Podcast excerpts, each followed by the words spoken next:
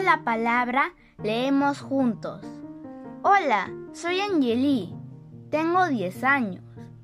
Vivo en Huacho y voy a leer un poema del autor anónimo titulado Feliz Día del Campesino.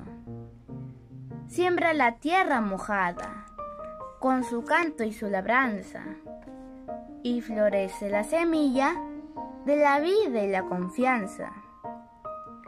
La tierra da la cosecha, el viento la flora y la fauna, y el sol, cuando amanece, da color a la esperanza.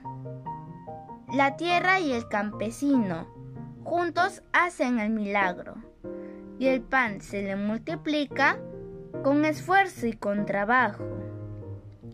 Tiene marcas en sus manos, y la tierra en recompensa le entregará la cosecha, la semilla y la belleza.